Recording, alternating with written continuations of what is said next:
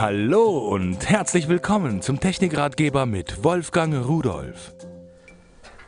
Ich habe mal ein kleines Interface mitgebracht, das möchte ich Ihnen mal zeigen. Ich habe zu Hause Rechner, in der Regel arbeite ich mit Linux. Äh, warum ich Ihnen das sage, kommt hinterher.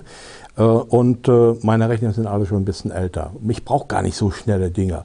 Aber die älteren Rechner, die haben USB 2.0 und das ist relativ langsam. 480 Megabit pro Sekunde ist eben nicht so viel. Die neueren, die haben USB 3.0. Wenn ich jetzt äh, natürlich ein externes Gerät anschließen will, zum Beispiel eine Festplatte, Festplattengehäuse, die USB 3.0 haben und dann 5000 Megabit pro Sekunde können, dann würde das bei USB 2.0 total ausgebremst. Mit diesem kleinen Interface hier, das stopfe ich einfach in meinen Rechner hinein. Wird hier oben vom Netzteil her der Stromanschluss angeschlossen, ein freier Stecker da drauf. Und dann habe ich hier hinten USB 3.0 Anschlüsse.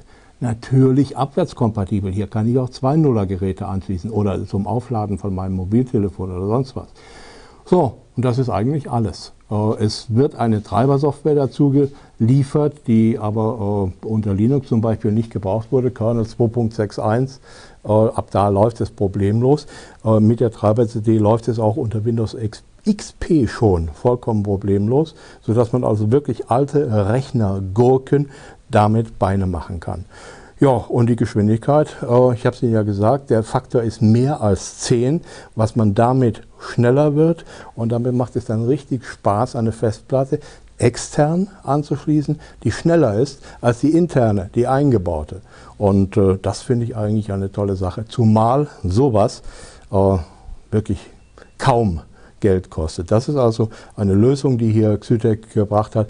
Gut, die bringen auch viele dieser Festplattengehäuse und das ist wahrscheinlich so ein Muss zu sagen, äh, kaufst du das, kannst du auch unsere anderen schnellen externen Platten kaufen. Das wollte ich Ihnen einfach nur mal zeigen. Und wie gesagt, unter Linux läuft es auch.